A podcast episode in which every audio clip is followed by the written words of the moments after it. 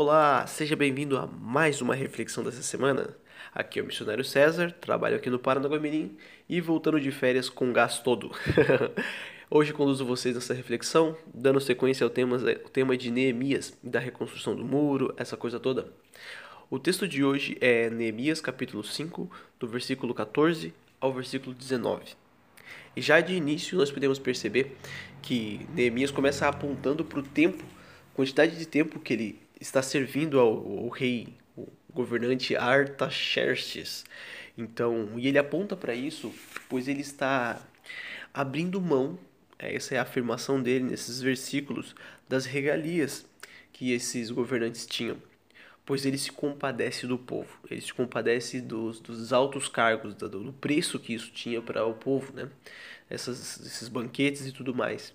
E ele aponta o quanto que ele viveu com, com o mínimo, inclusive muitas vezes de seu, do seu bolso pagava algumas coisas, até onde a gente pode ver ali, trazendo para sua mesa muitos desses trabalhadores judeus.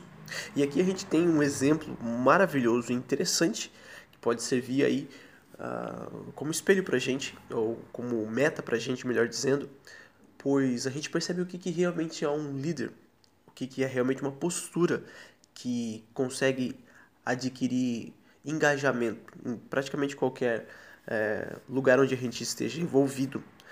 E a liderança que realmente gera engajamento, a liderança que realmente convence é aquela pelo exemplo, principalmente.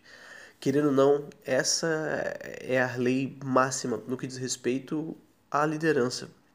O exemplo que Neemias estava dando era um exemplo muito maior do que simplesmente dizer que fazia algo ou tentar convencer pela lógica pura, né? Mas ele realmente estava vivendo aquilo que ele estava pregando no que diz respeito a se sacrificar, a se dispor, a se doar, a botar a mão na massa.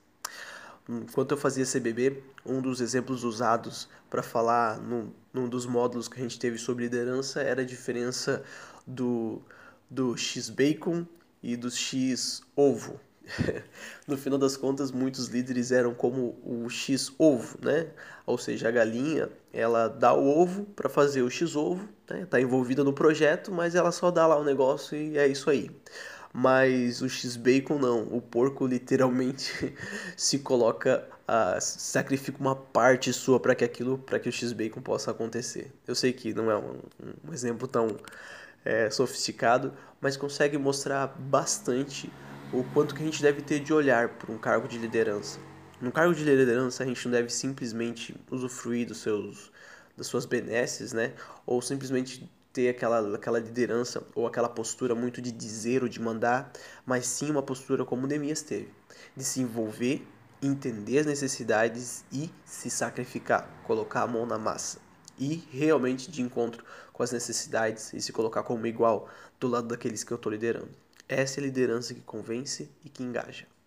Que a gente também, por esse exemplo e com, com essa com essa história aí, né, com essa imagem de Neemias, que a gente também, nos lugares onde a gente é chamado a ser líder, que a gente tem essa visão mais de X-Bacon, né, mais de alguém que se sacrifica, do que alguém que simplesmente dá o recurso e, ou dá as ordens para as pessoas fazerem.